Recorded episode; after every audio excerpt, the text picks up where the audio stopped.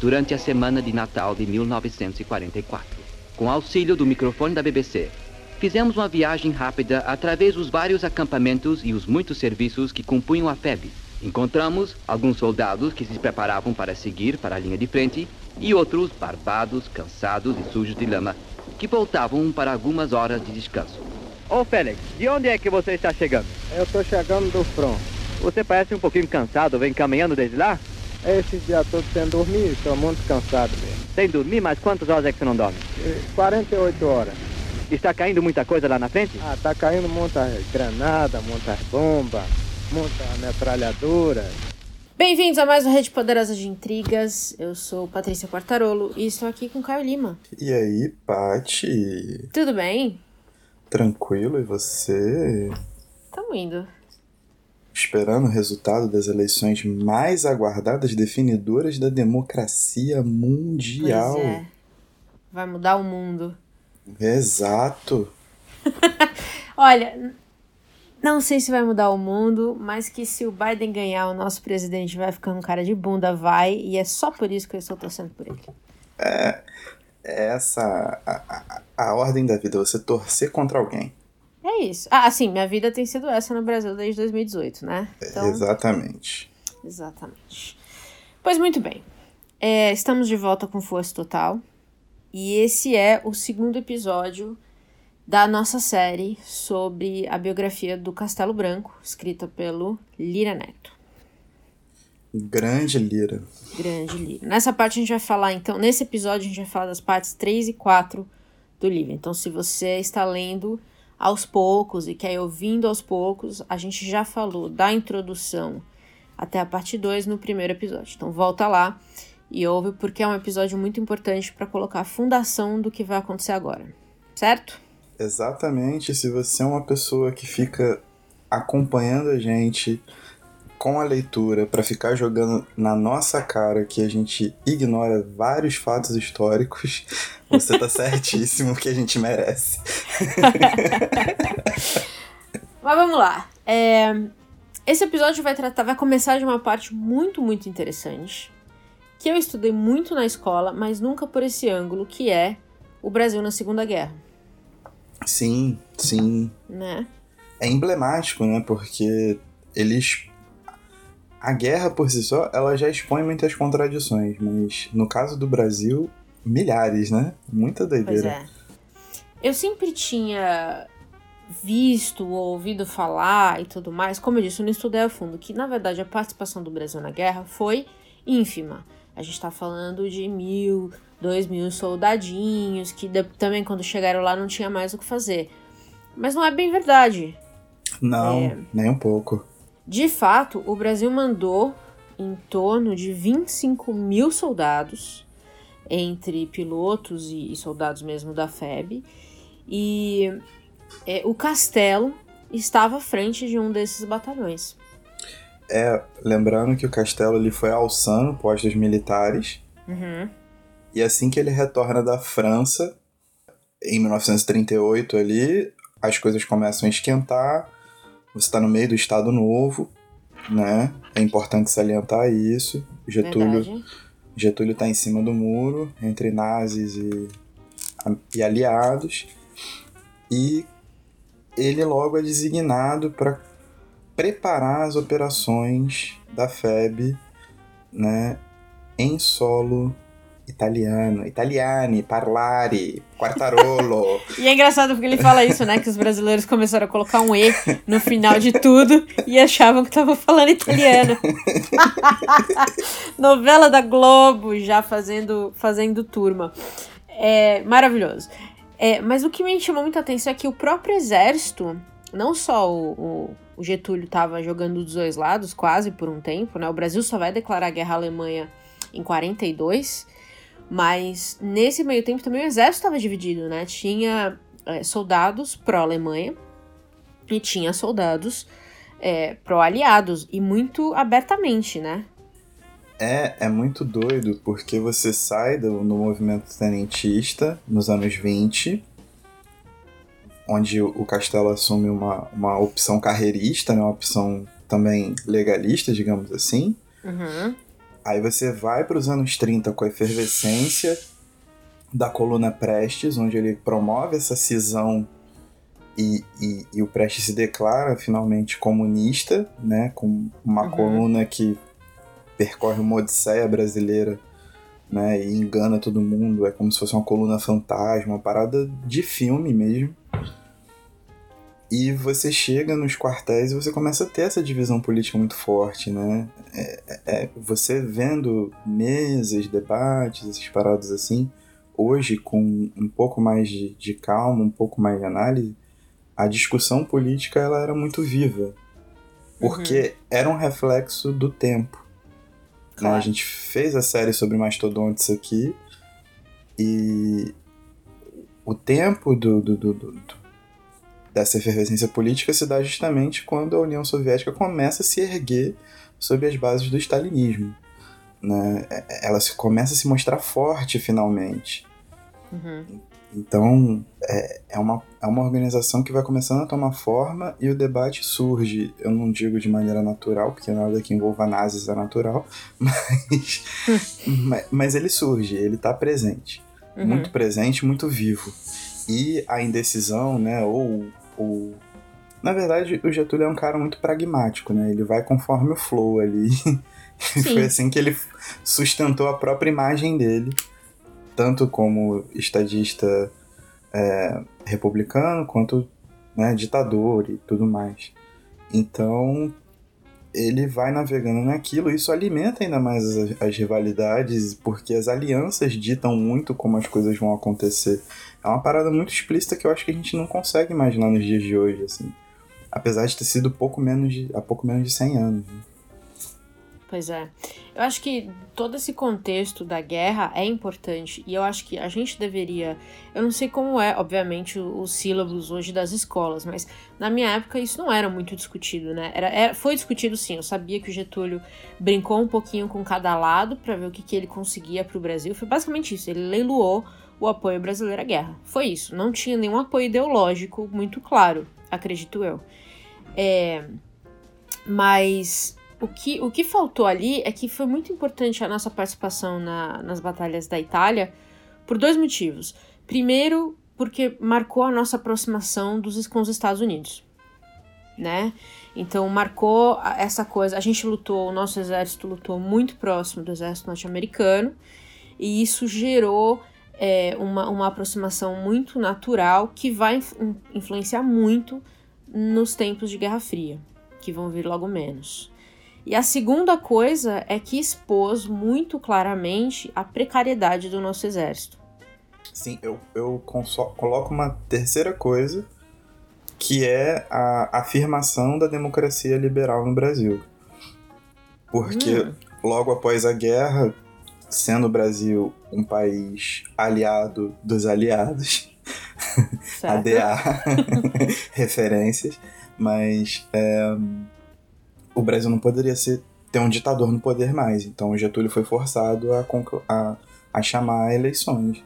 Né? Não o próprio Castelo sentido. disse isso, inclusive. Exatamente. Então, tipo, esses três fatores são preponderantes. Com um detalhe mínimo que chega a ser engraçado se não fosse trágico. Mas que o uniforme brasileiro era muito igual ao dos nazis, né? Depois procurem fotos aí, porque é realmente muito igual. O tom de verde, a abotoadura, tudo. ah, é, tanto que a gente levava tiro, é, às vezes quando aparecia, pipocava nos lugares que não sabiam se era brasileiro ou se era nazista. Exatamente. E vamos combinar que para algumas pessoas realmente até hoje a gente não tem certeza. É, lembrando que a época o movimento integralista era muito forte, né? Que era um movimento mais aproximado ao nazismo. Então, tem lá suas, suas predileções já à época, ainda mais hoje. Exatamente. E o nosso exército era formado em grande parte por analfabetos. Existia uma grande. O que ficou muito claro para mim é que existia uma diferença muito grande, um caminho muito longo entre o soldado raso, que estava ali lutando, e os generais nível do castelo, que eram homens que já tinham estudado na França, por exemplo. A gente está falando de homens que não sabiam ler e homens educados em mais de uma língua. Num exército só, na mesma batalha. É muito, muito louco isso. É muito louco e eu, eu acho que situações de exceção extrema, e, e, em organizações, instituições extremamente hierárquicas, elas evidenciam o quão pequeno é o círculo intelectual do Brasil, né? Desde sempre. É, é, e, Verdade. E, e quão foi insuportável a imagem de, da inclusão nesses círculos intelectuais nos anos mais recentes. Porque a gente falou no primeiro capítulo sobre o cara ser um primo distante do, do José de Alencar. De, de quase ter sido cunhado do Carlos Drummond de Andrade. Sacou? Tipo. Olha só, esse círculo de gente que você não coloca nada a ver, tá ligado? Não tem lé com cré, como diria minha avó. Mas tá lá, sabe? E quando você coloca em situações extremas ou em instituições extremamente hierarquizadas, você vê isso se repetindo de uma forma muito grande, porque os caras que estudaram com ele no Sul, quando ele era um molequinho de 17, 18 anos, são os caras que estão disputando comando e posições, posições altas né, nas patentes militares 40 anos depois, quase 50 anos depois. É o Verdade. mesmo jogo com as mesmas pessoas e os mesmos nomes se repetem à torta e à direita nessa biografia.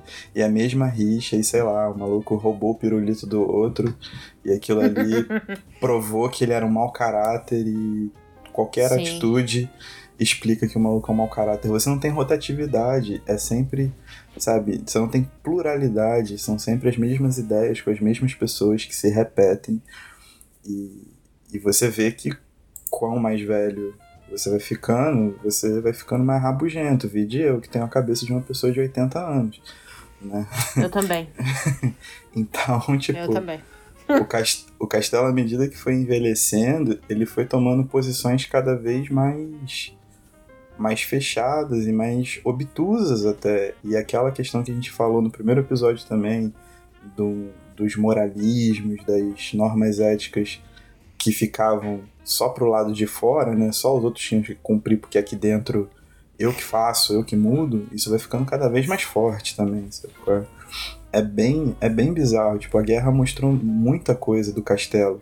Muita, muita, muita coisa. E, e, talvez, assim como eu acho o Estado Novo mostrou muita coisa da hierarquização do, do, do exército, porque. Sim. Uma, uma parte emblemática do livro é quando eles estavam conversando, quando vem à tona as políticas trabalhistas do Getúlio Vargas. Uma delas, e aí isso ficou na minha cabeça, porque muita gente me diz que o exército, quando entra no poder, é para mudança. Mas está aqui a prova de que nunca foi para mudança, que é já naquela época o Getúlio Vargas trouxe a ideia do salário mínimo. Uhum. E o salário mínimo era mais ou menos igual ao que ganhava um soldado raso ou um cabo. E os, e os, e os militares ficaram exasperados, enlouquecidos, porque com isso eles tiravam as chances dos homens se alistarem ao exército para cumprir esse trabalho raso já que eles poderiam trabalhar com qualquer outra coisa e ganhar o mesmo dinheiro. Sim. Então, que tipo de, que tipo de mudança social o exército de fato quer? Nenhuma. É, é o, o que fica muito claro é, é que a visão do, do alto comando ela é uma visão muito marmorizada, né? Exato é, um, é uma torre de marfim intelectual muito grande também. E eu acho que a, a, a pequenez ou a, a, essa coisa do castelo ser esse homem tão. Tão. né? tão Sim. risível. Eu acho que aprofunda muito isso, né? Porque ele se dá um, um, um crédito muito intelectual. Ele se coloca como uma pessoa em cartas dele para Argentina, para amigos, etc, tem uma afirmação assim, tipo muito muito poética, inclusive, né? tipo, ah, homens, como eu os conheço, tá ligado? tipo, é, é uma parada muito é, um, é, uma, é uma torre de marfim, né? A gente fala muito da academia hoje, mas as instituições militares para as altas patentes é uma torre de marfim também. E isso Exato. reflete muito no tratamento que eles dão a, a, aos, aos praças, principalmente, né? Que são os cargos de menor patente, menor escala. É, e o castelo terminou como o único brasileiro a ser condecorado pelas batalhas na Segunda Guerra Mundial. Sim, sim, ele fez uma caca primeiro, né? cagou tudo com uma manobra que matou umas 150 cabeças. Uma Uhum. manobra extremamente complexa, extremamente teórica.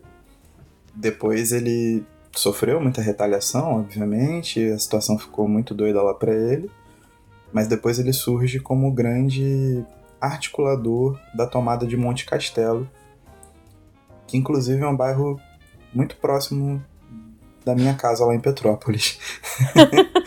Olha, veja só. Acabou a guerra, ele volta pro Brasil, é condecorado. E aí vem, explode com tudo, a Guerra Fria, que a gente já sabe o que é. Inclusive, estou assistindo The Americans de novo. Puta Uh. programa. Já falamos mais de uma vez. Já cansei de falar. Eu vou falar no BO de novo. Então vocês se ligam que vocês estão perdendo tempo. Tá inteirinha na Amazon Prime. Pronto. Tendo dito isso. Você então tá gente. fazendo a propaganda do Bezos. É, mas o que, que eu posso fazer? Só ele trouxe The Americans. Eu tô esperando a Netflix se mexer, ó, há meses. Porra. Ninguém me ajuda também, entendeu? Complicado. Mas enfim. Vamos voltar. Ah, já estamos já estamos virtuando a conversa. O assunto é importante. É, Guerra Fria. E aí vem a ameaça vermelha. Que aí no Brasil, aparentemente, ela chega com uma força que quase, quase uma piada, né? Tem uns trechos do livro que, de verdade mesmo, eu tava dando risada, porque é muito louco como eles viam comunista em todo lugar. É, é virou a. Virou, tipo, o motivo dos caras, né? E, e você bota o, o, o pendor, principalmente pro castelo, dos fracassos com a coluna Prestes, né? Uhum. E aí você tem a eleição de um presidente que automaticamente coloca o PCB, Partido Comunista do Brasil, na ilegalidade, onde ele permanece até a redemocratização do país, ou até um Certo. pouco depois da redemocratização. Então, de repente, tipo, na virada do, do dia, é, você deixa de ter nazis como inimigos e você tem comunistas. Pá! Pois é. E o Castelo era um dos que, e, e acho que em grande parte também pela aproximação dele com os americanos, em grande parte ele tinha é, esse, esse ódio, né? Ele assumiu essa faceta de anticomunista até a morte. Ele. Mano, eu fico pensando muito, tipo, eu queria estar muito em ser uma mosquinha e estar nas reuniões desses caras falando sobre segurança nacional e Eu comunismo.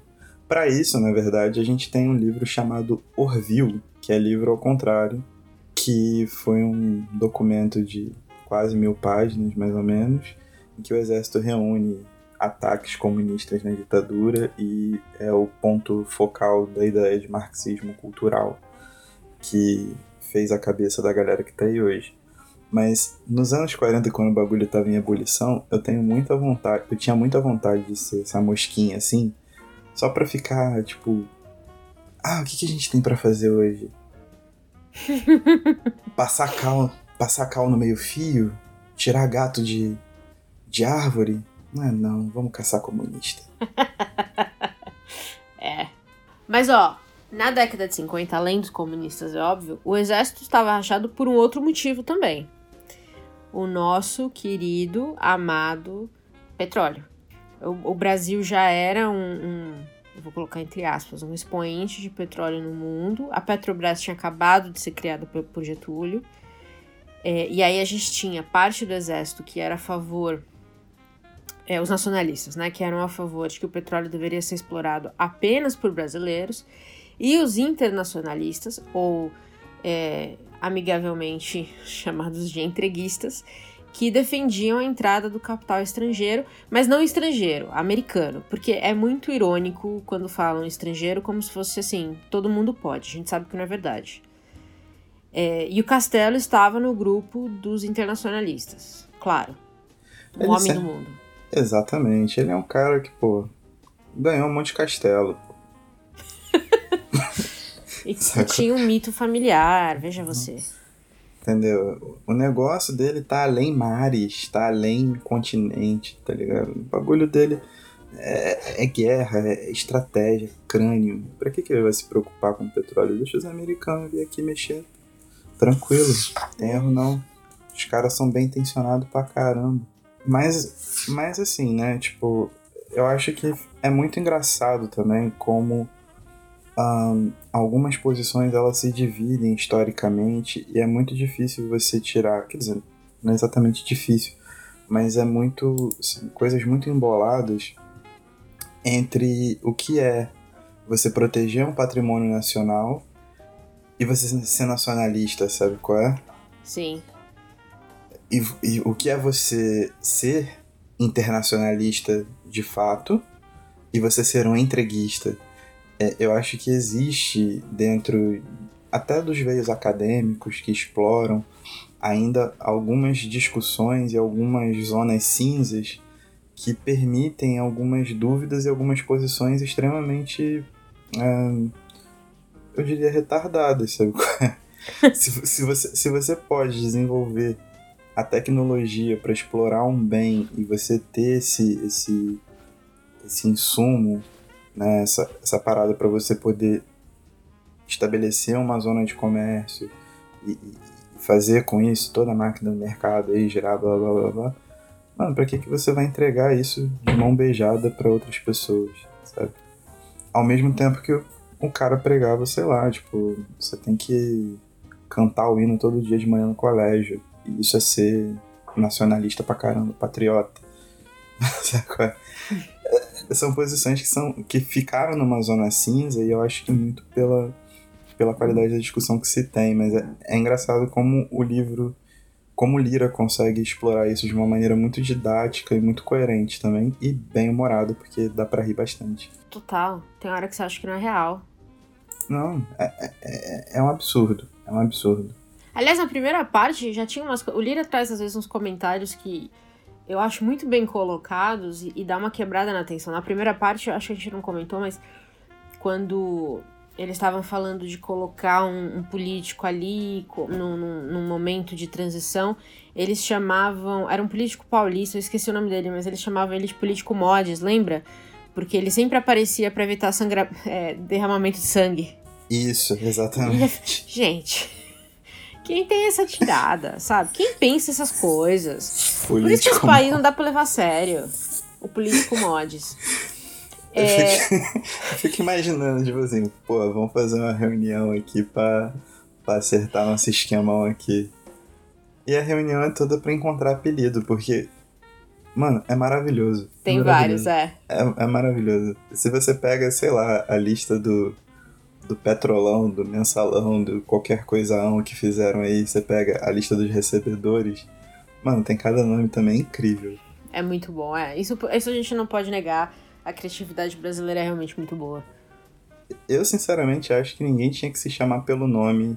Todo mundo tinha que entrar em algum esquema criminoso ou ser inimigo de alguém poderoso, assim, de uma instituição poderosa e ganhar um apelido legal e ser chamado por ele. Muito mais divertido. O próprio Castelo tinha vários apelidos, né? Porque ele não tinha pescoço.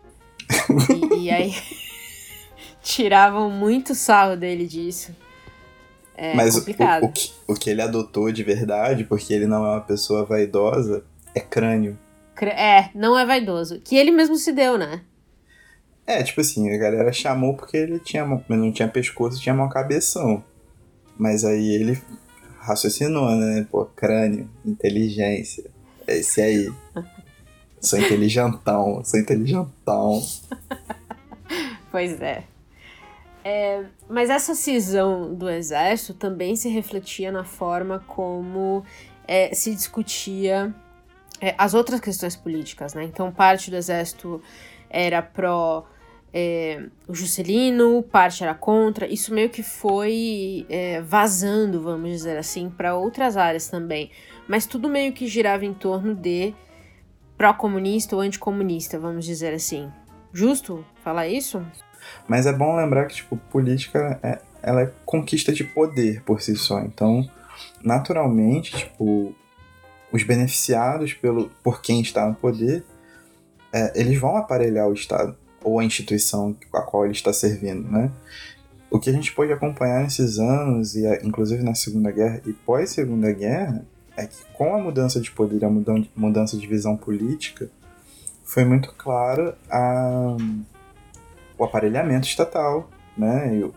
A, a, a cessão de, de, de patentes mais elevadas para uns, enquanto outros ficavam ali esperando no banquinho e esse tipo de coisa. E à época, isso começou a determinar uma, uma espécie de jogo de institucional, que ainda não dá para se revelar democrático, mas que estava começando a engatinhar. E até esse ponto é poder, disputa de poder. Então, por mais que você possa pensar que instituições não possam ser aparelhadas, elas vão ser aparelhadas pela visão política que elas seguem. Então ali pelo menos era um engatinho de você ter instituições que estavam ali se, se degladiando e, e, e se fazendo, apesar de serem, repito, polos muito, núcleos muito pequenos, né? Todos eles se conhecem, todo mundo estudou junto. Hum. É, é a briga da sala de aula. É. né? É a guerra do fundão. Guerra do fundão. Exatamente. E o, o Castelo, ele tinha muito uma visão no começo que era essencialmente apolítica, né? Ali você, ele queria uma instituição que não servisse a nada além das atribuições formais dela, né? sem saber que isso é fazer política de qualquer jeito, porque quem dá as atribuições é o poder instituído. É, eu acho que existe uma certa inocência quando se fala isso, ou forçada ou real. Eu acho que a maioria é forçada, para ser sincera. Porque os, nenhum dos nossos pilares institucionais existe num vácuo, né? Não tem Exato. Como. Não tem como. A gente vive sob os pilares de uma democracia liberal hoje.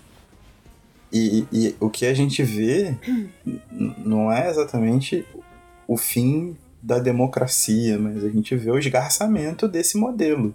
Uhum, exatamente. Sacou? Então a gente nasceu, né? Nós somos dessa, dessa geração que nasceu debaixo da Constituição de 1988. Vê-la sendo tão vilipendiada é um fato que nos causa muita tristeza e muito, muita raiva e muito desconsolo, porque é sobre essas bases que a nossa educação foi formada, mano. É o que a gente conhece, sacou? É, é. Sendo eu um pouco mais radical, você sendo um pouco mais moderada, ou vice-versa, depende da raiva na hora do momento. Mas é, hum. o que, é o que a gente conhece, tá ligado? E eu acho que o, essa, essa questão que ele defende muito em várias passagens do livro que chega a ser chato. Essas passagens dele são pé no saco. Dele, ah, não, nós só temos que cumprir o nosso dever, nós só estamos aqui para cumprir o nosso dever. Tipo, mano, qual a essência do seu dever, tá ligado? Mas na cabeça dele, ele ainda pensa num, num, numa maquinação de uma instituição anterior à República. Isso é importante de, de, de deixar bem frisado, porque as bases educacionais dele não, não são exatamente bases liberais. Ele tem uma afinidade liberal com Rui Barbosa na adolescência, etc mas toda a, a base familiar dele, a base educacional, por parte do, do, próprio exército, ele sempre foi da escola militar, é, é calcada em valores anteriores à própria República. Mas lembra que quando a gente falou do livro é, O Autoritarismo Brasileiro, que a, a, a Lilia cita muito bem que hoje, se a gente olhar para o nosso, pro nosso governo como um todo, todos os braços do governo, você vai ver um monte de sobrenomezinho que está aí há décadas e décadas e décadas. Então, hoje ainda, o nosso governo não se renovou. Não, a renovação basicamente é da nossa geração, né? Se muito, né? Se muito. Tá? Eu acredito que mais uma geração mais nova que a nossa, mas a nossa geração, em sua maioria, pelo menos nos nossos círculos, tem um diálogo e uma abertura muito maior para poder discutir certas questões é, e, e, e para aceitar certas, certas mudanças que gerações dos nossos pais, por exemplo, não têm. Sacou? Uhum. Salvo exceções, lógico. Né? A gente faz uma generalização aqui, mas a gente sabe que existe moleque bolsominion e existe vovô progressista, tá ligado? Tipo, Sim. isso aí natural da vida. Mas botando no, no molde geral, as coisas realmente foram, entre aspas, estabilizadas nessa ordem que a gente conhece em 88, mano. Então, tipo, é muito recente. E essas famílias, obviamente, né, elas querem manter o poder, né? Diga lá a família do Ciro Gomes É. no, no Ceará, a família do, do, do Sarney no Maranhão e, e outros estados próximos ali, entre É, Tantas lados, outras. porque a Exatamente. família do Miguel Arraes ainda tá em Pernambuco verdade, arrasando. verdade, absoluta, absoluta. É, eu, quando eu li dessa. Quando eu li a primeira. aquele Tudo que a gente falou no primeiro episódio, eu terminei aquelas partes sem saber muito bem ainda como que aquele castelo tinha chegado ao poder. Porque ele parecia, né? Ele falava muito de legalismo, não, as- a gente tem que seguir as regras e blá blá blá. Nessa segunda parte, eu fico falando parte, mas o livro é dividido em partes, então fica confuso. Mas pra esse segundo episódio, quando a gente lê as partes 3 e 4, eu até escrevi assim que essas partes deveriam ser intituladas Manguinhos de Fora. Porque eu acho que é aqui que a gente saca como que o castelo chegou ao poder. E o próprio Lira escreve muito claramente que foi nessa época entre é, a eleição de. logo depois né, da eleição do, do Jânio Quadros, que eles começam. que o castelo se tornou um grande conspirador. É, ele já tinha as fofocaiadas dele ali da caserna, né? Mas ele realmente tira o coturno aí pra colocar um, um, um sapatinho engraxado. Na época de Jânio Quadros, quando ele já tá também numa idade mais avançada, né? Ele já é um cara mais. tá mais, mais velho, já é o, o crânio sênior. E ele ele começa a, a, a se expor mais publicamente. Ele chega né, a, a, a chefia da Escola Maior do Exército, chefe de Estado Maior do Exército, que é um posto decorativo, com- como o Temer era como vice. Sim. Mas ele usa dessa influência que ele tem, de ser um herói de guerra e, e tudo mais, para fazer essas tramas, para fazer aparições públicas, declarações públicas, no começo apenas contra o, o- o comunismo como forma, e ele dá essa ideia de que realmente o comunismo está dentro das escolas e das instituições, e uma pena que não tivesse, mas enfim. é, depois ele começa realmente a, a agir politicamente, e quando você chega a Jango, João Goulart, aí o bicho pega. Aí a gente tem um bloco efervescente porque ele literalmente rompe. E aí a gente já sabe o que acontece.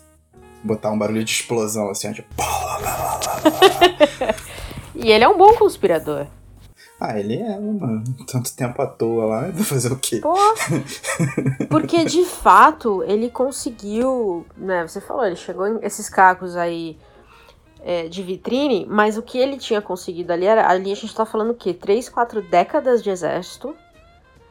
Onde ele já. Ele tinha alguns inimigos, já, alguns desafetos, mas ele tinha muitos seguidores, né? É, principalmente é, os que o olhavam, os que olhavam muito pra ele por conta do clube militar que surgiu até numa comemoração para os que lutaram na Segunda Guerra. Então, ele meio que começou a virar um, um militar, de novo, entre aspas, muito grandes, exemplar de uma parte do exército. Sim, é, é declarado aqui que ele tinha um secto, né? Acho que foi o Sodré que escreveu um livro de memórias e falou que ele era um cara admirável, etc. E que ele tinha um secto de pessoas que o adulavam ali, que o seguiam e que propagavam a palavra dele. Então Castelo, por muito tempo, assim, né, por quase uma década, ele foi se formando como um grande pensador mesmo, um articulador e um pensador da político, né? Tipo, Exato. ele tinha palco, ele tinha um nicho, ele tinha tudo muito bem formatado em volta dele e ele soube conduzir isso de forma a criar o próprio mito da imagem dele, né? Talvez o mito do castelo que conquistou o Castelo Branco lá em Portugal, já não fosse mais tão necessário, né? Ele podia recorrer ao próprio mito dele como herói de guerra. Uhum. Isso, é, isso é, assim, é, é ardiloso, porque ele é um, uma cobrinha, mas é de um, de um poder de articulação política imenso. Isso aí é sem dúvida. E apesar de ser um legalista, ele não era um grande democrático, porque quando ele concorreu às eleições do clube militar e perdeu, ele ficou puto. né? Espírito esportivo nunca foi a dele, até porque Puto. ele não conseguia vencer nada desde criança, né? Pois é, cara, ele, ele era um péssimo perdedor. Aí ele perdeu no terreno dele, que é pior. No terreno das ideias. Aí ele ficou Que é boladão. E ele realmente era um cara extremamente competitivo e péssimo perdedor. Isso o Lira deixa bem claro aqui. Ele não aceitava a derrota muito bem. E mesmo na guerra, quando ele sofreu a, a, a grande derrota ali que quase colocou ele de lado, né? Uhum. quando ele consegue finalmente virar o jogo e consegue a vitória em Monte Castelo, ele virou e falou que tudo na cabeça dele era uma questão de tempo. Ele sabia o que ele estava fazendo. tipo, Que medo. uma manobra dele matou 150 cabeças e, ah, beleza, isso aí foi só um, um processo, né? É é uma maneira muito utilitária de pensar a vida, mas enfim, É, o exército é muito utilitário mesmo, né? exatamente. São bases muito positivistas. Não tem muita outra forma de pensar ali dentro. A gente tem que colocar isso em, em vista sempre que a gente for falar esse tipo de coisa, apesar da minha raiva fenomenal que acabou de subir agora. É, essa- essas duas partes aqui que a gente tá usando pra esse episódio são um pouco mais curtas, tem muitas fotos bem legais que o Lira coloca no livro. E eu confesso que eu terminei a quarta parte porque ela termina em 63, né? Uhum. E sabendo do que vem aí, eu confesso que eu já fica, já me dá até arrepio. Eu falei, cara, eu não vou conseguir parar de ler agora. não foi possível, realmente. Até acho que eu comentei com você, eu falei, ah, boa notícia é, eu terminei o livro no final de semana. Exato, você deu um sprint aí que eu vou ter que correr atrás de você agora pra Cara, alcançar. mas assim, não dava pra parar de ler. Uma coisa, e é isso que eu queria falar, não esquecer da gente falar nesse episódio. Nós dois estamos tendo a nossa primeira experiência com a escrita do Lira Neto. Sim, E chegou uma hora que eu sentia que eu estava lendo um livro de suspense, em que apesar de eu saber o que ia acontecer, eu não sabia tudo o que ia acontecer. porque A sensação que eu tinha é que o Lira ia trazer alguma coisa completamente nova, completamente diferenciada, e que eu ia enlouquecer. E de fato aconteceu. Por exemplo, eu não sabia como o Castelo tinha morrido. É, mas assim, é um puta trabalho do cara de escrita. De verdade. cara, é, eu, é, é por isso que assim, a cada capítulo que passa, eu acho fundamental aquele prefácio da Heloísa.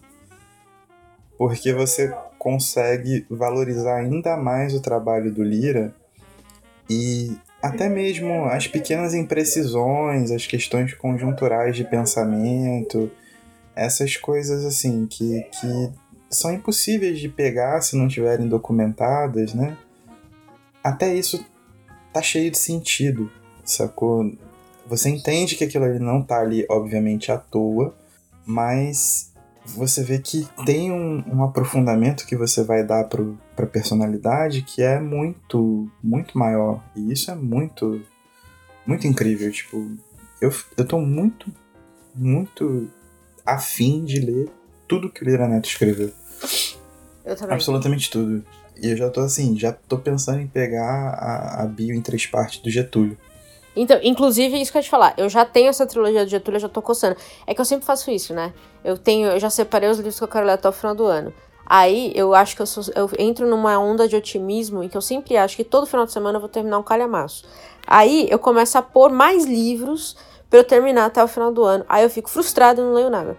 Então é um ciclo vicioso que eu preciso quebrar. Mas eu devo dizer que eu raramente. Porque um livro, vai, a gente tá falando aqui, esse livro do Castelo, é um livro, vai, 450 páginas, mais ou menos. Não é dos menores. É, é quase ali beirando um calhamacinho já. É, beirando o calhamaço. Se você contar com calhamaço a partir de 500 páginas, É. Mas livro assim, tá quase.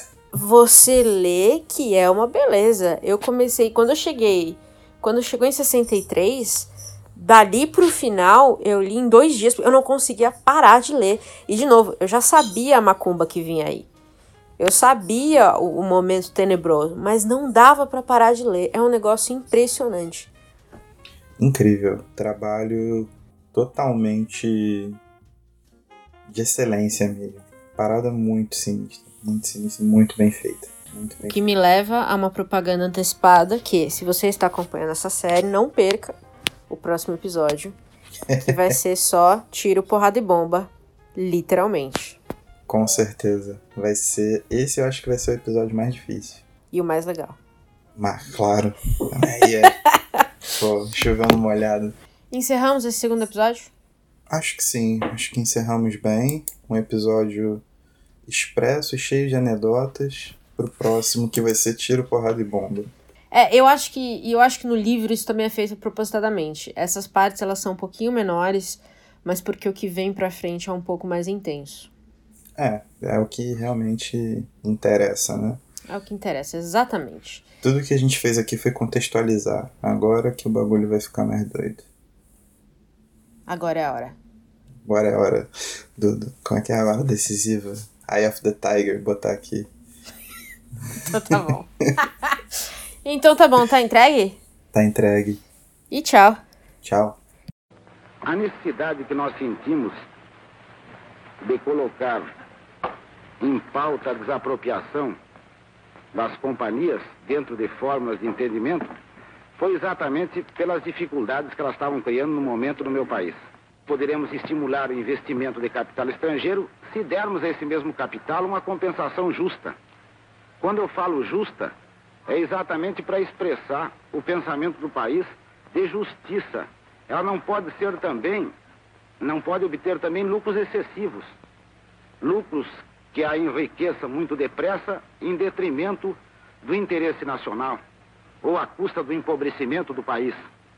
Por isso desejamos encontrar um termo justo em que elas tenham uma remuneração justa, razoável pelo seu capital, que possam obter lucros mas que, se dedicando a atividades de interesse nacional, esses lucros possam também trazer benefícios ao país.